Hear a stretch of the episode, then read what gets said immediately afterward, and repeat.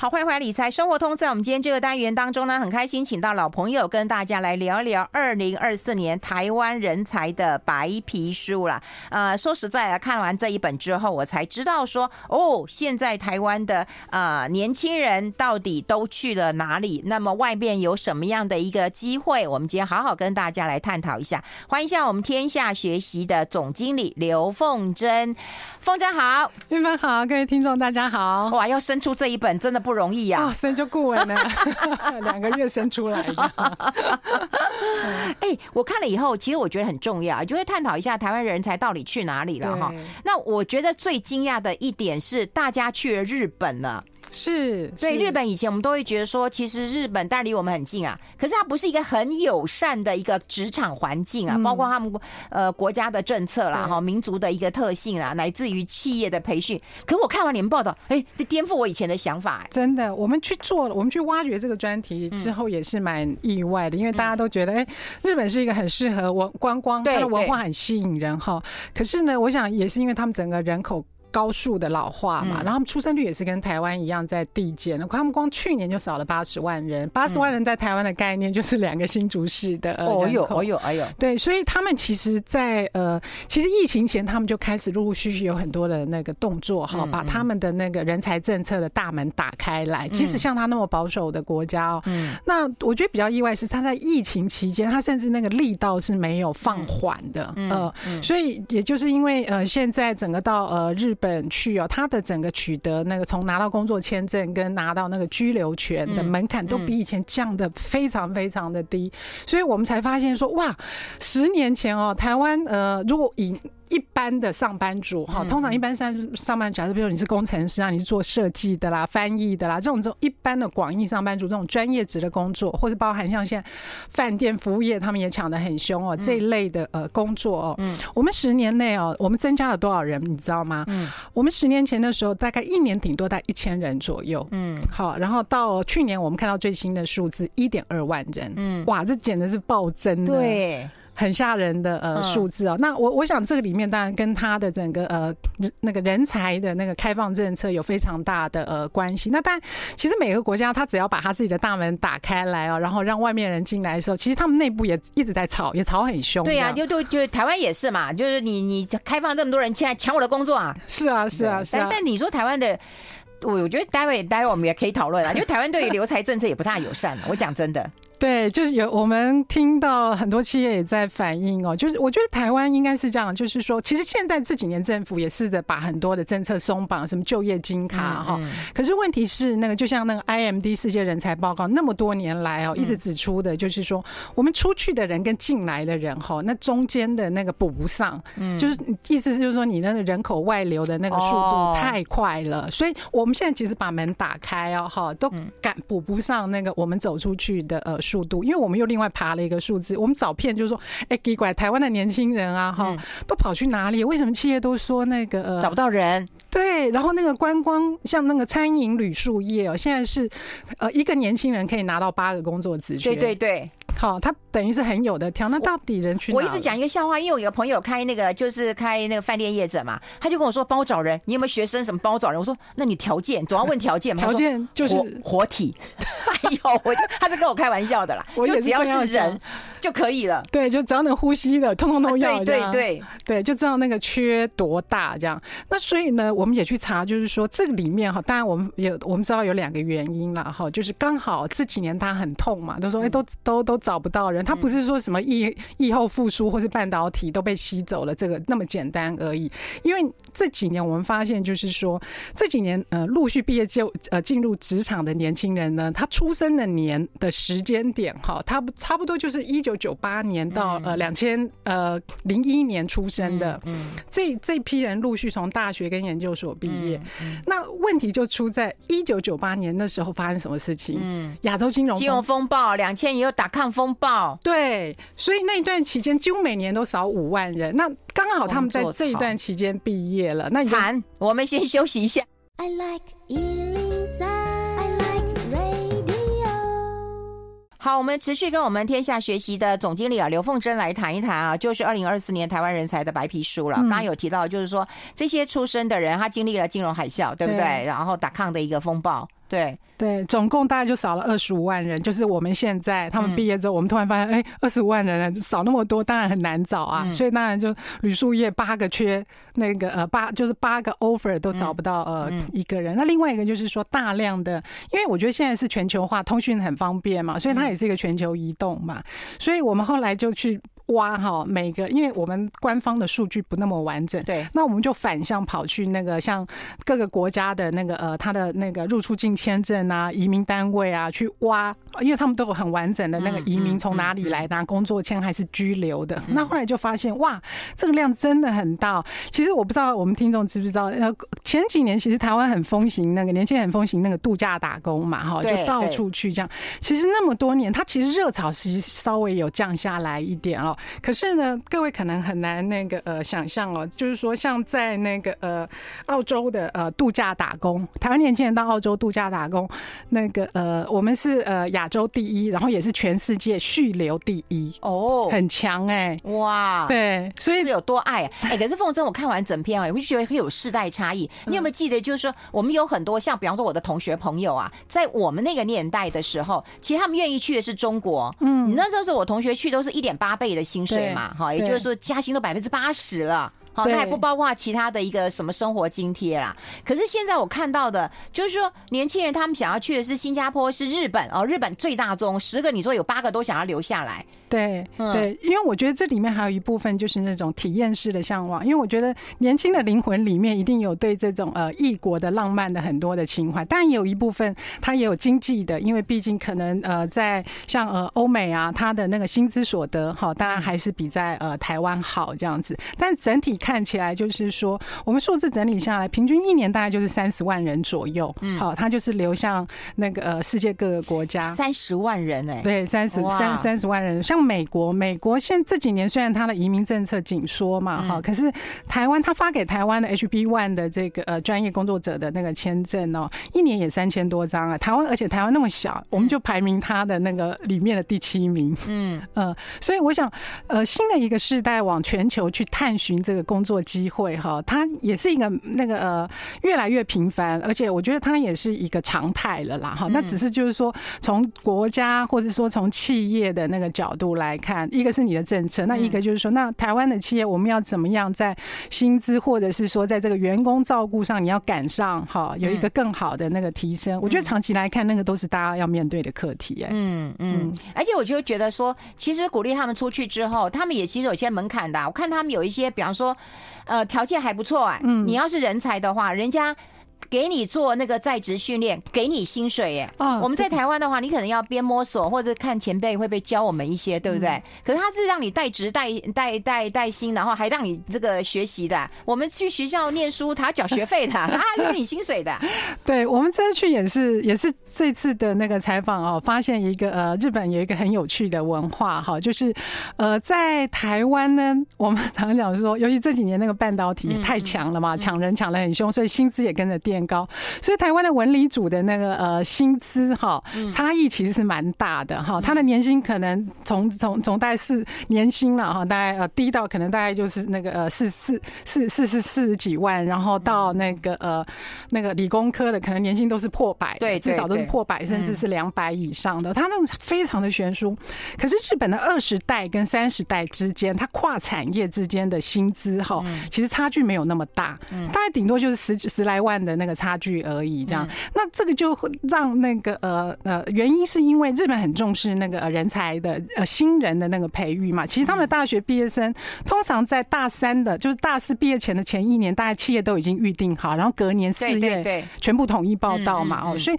他们就会花一点时间那个来培训。所以我们了解，他们挖台湾的呃呃呃学生或者是呃新鲜人过去的时候，至少大概都是会给半年甚至一年的这个呃在职。的这个呃培训哦，那甚至帮帮你包含出机票啊哈，然后让你或者呃到呃呃日本去落地，然后或者是说出那个呃呃什么学习日日，如果你没有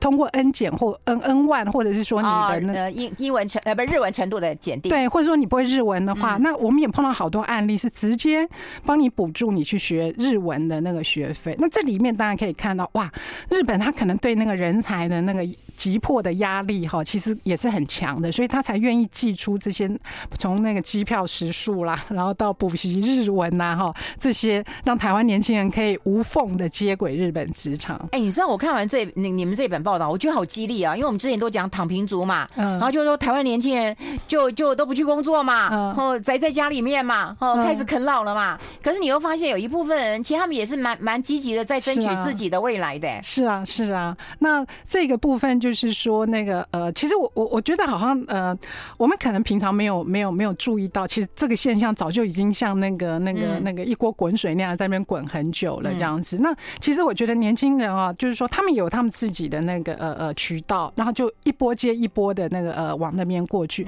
那但我觉得现在我们看到那个前进日本工作的年轻人脸孔里面，除了这种技术型的人才，还有一部分相当多是那个服务业哦。对，观光参旅的那个呃人才，那据我们了解，这个部分哈，他们是直接进到大学校园里面，然后那个把整批人直接带过去。好，那从实习开始，因为有一个饭店业的那个呃执行长就跟我们讲，就是说，因为他跟那个呃呃很多的有餐饮科系的大学都合作很深嘛，他就讲出其中一所的大学每年大概就是四五十人整班。好，就是这样子送到呃日本去这样子，所以我想大概这个也是一个一个蛮重要的让他们搭桥过去的一个管道。哎，可是问题就是说，那台湾也有餐饮的科系的学生啊，那大家也是觉得说，那餐饮科系第一个工工作工作时间很长，嗯，第二个薪资很低，第三个妈妈舍不得，是妈妈舍不得，可能这个很重要。对对，这也是一个老师跟我讲的，就是说就是这样子啊。那那可是他们愿意到国外去，那难道难道国国外工时不长吗？薪水会比较高吗？是妈妈舍得吗？玉芬，你这讲到那个，也是我们这次想要去呃了解了，真的是很有趣的。其实哈，呃，如果以我们假设他大学刚毕业到那边去，假设他是做一个呃呃这个呃。呃，饭店门口，他主要是做这个旅运人员，帮忙处理行李那个的搭搭的那个呃行李箱啊，哈，等等的哈。假如他是第一线这样子的一个服务人员，平均他在日本的这个呃呃饭店，他大概是可以拿到呃四万到五万之间的呃薪水。那老实讲，四五万之间的薪水是的确是比在台湾这边高一点，台币嘛，好，台币比台币嘛，对。但是呢，呃。呃呃呃，如果要扣掉他还在当地的租屋生活的那个成本，实际上当然就是说，不见得比在台湾，就是说他的过得呃更舒服这样。可是我觉得这里面还是有一个关键，就是说呃，我们刚刚讲的，因为毕竟是一个呃异国的工作的呃吸引力嘛，对对。所以很多年轻人他还是把它当做是一个体验，因为以前是工作决定你要什么生活，那现在年轻人是我要过什么生活来决定我的工作。嗯，所以因为我想要有异国体验。所以我就要去。日本还是去其他国家呃工作，那做什么也许相对不那么重要，因为可能在他的人生职涯里面，这只是其中的呃一小段，嗯。呃，所以我们就会看到体验人生不是以赚钱为主，对，所以你就可以看到，如果最近大家哈这一年来大家有机会去日本旅游的话，我相信很多人都感受到，你从机场的免税店到饭店的第一线的服务人员，到观光区的不管是拉人力三轮车的，还是洗浴场的，还是在饭那个呃饭店餐厅的服务，其实。是你碰到台湾人的几率非常非常的高，我已经听到很多人有有这种强烈的感受。有有有，我在就是我我之前有去日本嘛，然后我是去中部嘛，就乡下，嗯，哎，我有碰到台湾的留学生，对对，但他是打工啦，嗯嗯嗯，对，所以就是说那个呃年轻人出走，当然一部分的确有，我们有看到有一些薪资是拿到很好的，甚至都已经在当地自产那个组了家庭的啊，但是那个呃呃这里面我觉得那个。呃，异国的那个氛围真的还是蛮蛮重要，就像他们日本的那个也有他们专门研究要怎么样吸引台湾人才嘛，哦，那他们就说那个呃，其实台湾人会想要选择去日本工作，是因为喜欢日本的文化，所以决定要去日本工作，跟你想要去大陆工作是为了赚钱，去美国工作是为了赚钱，那个逻辑是不一样的。对，而且我觉得在日本吃都没什么地雷。我们先休息一下，待会分享更多。I like 好，这里是爱来 Radio 中国流行网，欢迎再回到理财生活通第二个小时的节目现场。我们现场的特别来宾呢，是我们天下学习的总经理刘凤珍带来二零二四年台湾人才白皮书啊。刚刚其实我们在那个广告时间，我们停不下来哈，就觉得说他做这一篇的呃这整本的一个这个白皮书啊，当然花两个月的时间，他一直讲两个月，两个月，两个月，很辛苦，很辛苦了。不过我觉得让我很震撼的一点就是说，就台湾这除哈日之外啊，日本也端出了相对应的好的一个政策。那另外，我觉得情报这件事情，我觉得真的好好讲一讲。真的，我们也是做完之后才发现，就是说我们都傻傻的浑然不知为什么。你看，一年一点二万人，人那么多，哈。到底原因那个除了就是不管是那个实质的，其实我觉得日本人哈真的做什么事情有掌握的情报，精了哈哇，我们听了吓一跳。对，不是只有说日本好吃好玩而已，人家情报掌握的很充足哎。对他们对我们掌握情报到什么程度呢？各位听众啊，呃，我我们可能你也不知道啊，就是我们台湾的那个所有的大专院校数里面呢，超过三分之一的科系，嗯。是呃，超过三分之一的大学是有成立有日文系，对。然后呢，我们后来就赶快去查教育部的资料，发现四十七所，然后四十七所一年培育多少人，你知道吗？一点六万人哦。对，那我同事就就说，呃，这个还不包含哦那些修辅系的，还有哈日族的啊。对呀，修辅或自己自修的，对不对？对，所以肯定是超过两万人是懂日语的。那他现在要去日本工作的那个门槛，日语门槛很低，他只要 N 万。你就可可可可以那个呃具备基本条件了，这样。除了这个呃之外，哈，还有一个就是也是，我觉得这应该是全世界很可能台湾是唯一的吧，哦，那个台湾人去考日检的那个呃人口哈是占全世界的第三名。哇塞！然后英检都没这么多人，真的。然后呢，如果按照把这个人除以台湾人口的比例，我们以人口的占比百分比的话，台湾是世界第一名。哇！对，我们这个都是日本人告诉我们的，就是说，你看你们台湾有那么丰沛的这个日语人才，对，然后还有台湾人那个读懂空气的能力呢，比日本人还厉害。读懂空气哦，空气是要读得懂的哦，不要白目啊。对，就是那个察言观色的那个。能力就是等于就是，这是。比韩国比那个呃中国其实是最快的一条那个呃挖掘人才的路径，所以在他们这种充分的那个情报之下哦，我们就采访一家那个呃日本呃在台湾设分公司的，也是他们第三大的呃的人力招募公司，他们一个月哦大概平均可以送五十个人出去。天哪，从台湾这样招募，那你想一个月五十人，一年就五六百人，而且是单一公司，呵，所以原来哇，我们有这么丰沛的这个日语。与人才，日本人看了简直是流口水呀！对，所以我觉得就是说啊，真的，如果台湾啊，我们要去往外去呃，把门打开来去呃，找寻国际的这个呃专业知识或是白领的工作者的话，其实我觉得我们这种情报力也真的蛮值得跟日本。对呀，因为你看哦，意思是说我们要这个往东协国家这个前进，对不对？对。那大家也会觉得有先行者的优势。可是你说实在，我们对东协国家的资讯掌握有多少？对。就可能相对是是绝对没有这些这么清楚的，啊，对。对，其实这几年像那个呃越南已经是成为台湾的那个侨外生的第一大，嗯。呃，所以其实如果说台湾未来要企业要布局东协的话，你看像这些来台湾就读的这些越南呐，哈马来西亚的这些侨生啊，你一定要想办法把它留下来，因为你留下来，你未来往东协去开疆辟土的时候，其实你就有现成的人才是可以运用的，嗯，而且我觉得啊，就是说呃，除了年轻人喜欢去日本体验人生或什么吃美食、看风景啊，然后工。做啊，哈，就对那个民族性其实是有点了解的情况之下，就会发现到你们的报道当中，其实到欧欧洲国家，哈，其实。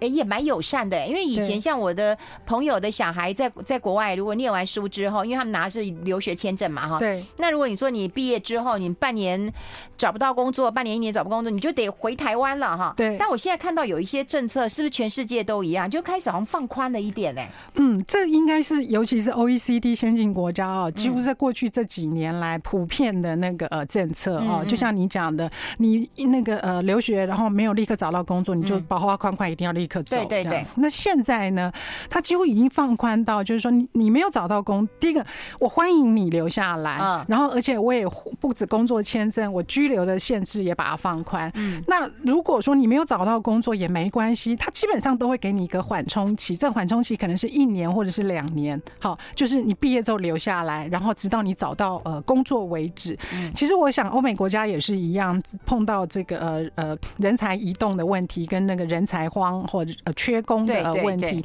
所以基本上大家都想尽办法把这些留学生把他留在自己的那个呃国内。嗯，呃，那那我想呃这几年当然台湾也想办也有也有有一些政策啦，就是想要把呃侨生呐哈把他留下来这样子，嗯。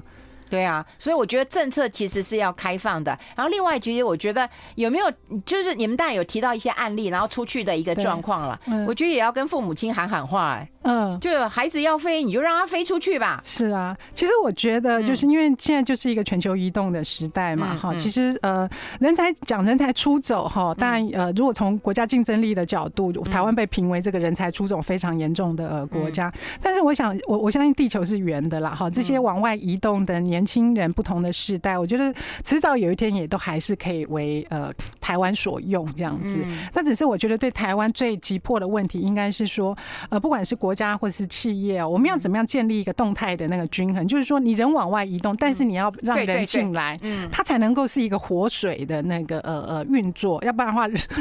人一直出去，或者说。一直叫他他跟他闹赛嘞，这怎么的身体怎么会强壮？对，然后企业也找不到人，这个问题还是没有办法解决。我怎么用那样的形容词呢？这是不应该的形容词。优 雅优雅，对对对，因为现在搞不好还有人在吃午餐呢。不过说实在，在报道的时候有看到一个部分哈，就是说，其实台湾现在因为看到人才的流失，所以有很多的企业界也在。注重培养人才这件事情，对，毕竟大学教的其实是不够的。是是，其实。我我觉得就是这几年因为缺工荒的议题，突然整个像掀锅盖一样，好，大家通常都感到那个呃痛点了，这样，所以我们也很明显的看到，其实，在过去这两三年来，我觉得台湾企业在对员工的照顾上，我觉得是进步非常多的。我举一个例子哦，就是以前啊，你要不要生小孩，那是你的事情嘛，你养养不起小孩，那也是你的事情嘛，哈。可是我在这一波下来，我们看到越来越多企业把员工的生养哦，他。开始愿意去帮他分担一点责任，所以我们现在看到越来越多的企业，尤其是在科技业特别明显哦，就是说，哎，呃，几呃呃什么零到六岁还是三岁以前啊？哦，那你你在任职内出生小孩，可能公司可以给你每个月多五千多一万的呃津贴这样。那尤其科技业，因为它的那个产业链上中下游的关系，其实都蛮明确的。那只要有企业带动的话，我觉得基于大家都要抢同一批人才之下，我觉得它会带动整个群体的呃效应，就是说。从独善其身到兼善天下，就是说，哎，我们协助员工生养，那刺激一点台湾的呃生育率，其实对整体企业跟国家都是好的。所以像现在我们看到很多企业甚至都会给那个呃育婴假，呃不是育婴假，就是去做试管婴儿的假。哦，对，因为现在呃政府后来也有补助嘛，哈，做那个呃试管婴儿。那所以很多企业也从善如流，就是说，哎，其实的确是现在是那个生育有啊，我们做过这种议题，因为。女生到了一段年龄，她还是会有一个这个生育的压力啊。对，可是你如果怎么兼顾职场跟你的生育呢？对，所以我觉得这几年哈，尤其我说这两年，我感我自己的感受，因为我跑了很多的企业现场，我发现就是说，哎，往好处想啊，就是说关于企业协助员工生养这件事情哈，哎，应该可能接下来呢，在人不够的竞争状态之下，他应该会进入一个新的军备竞赛。哦可能大家都会开始愿意给员工，因为你不给，那我就往我用脚投票嘛。对，所以这也。是一个呃，我就说从正面来看，它也是刺激企业管理的提升跟文明的提升啦。对，更以人为本，也是你这么辛苦做了这本白皮书，我们才会知道，这是我们希望是一个好的循环。嗯，对，人才出去了，刺激一些国家的一个政策，然后好一些良性的一个循环，然后让大家愿意生小孩，然后提升国安能力跟国家竞争力。非常谢谢我们天下学习的总经理凤珍，谢谢。谢谢。